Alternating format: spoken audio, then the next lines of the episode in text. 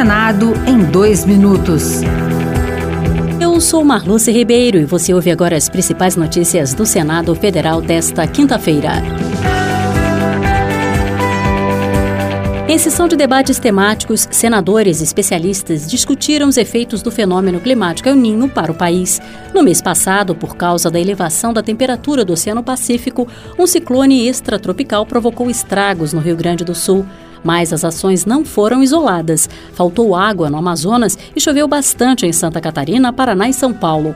Para o senador Esperidião Amin, do Progressistas Catarinense, cabe ao Poder Legislativo aprimorar as ações de prevenção e otimizar o tempo de resposta da sociedade. Quando consideramos a nossa capacidade de resposta aos desastres naturais, não devemos olhar apenas para eventos pontuais. Devemos também começar a nos preparar para enfrentar desafios ainda mais graves.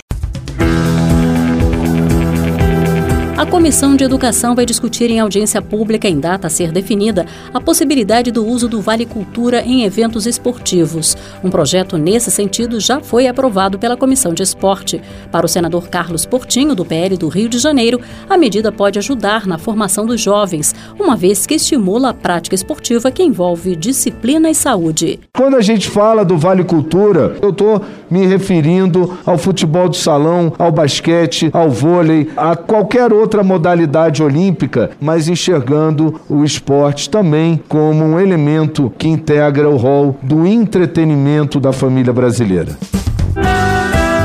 Outras notícias sobre o Senado estão disponíveis em senado.leg.br barra rádio. Senado em dois minutos. Uma produção Rádio Senado.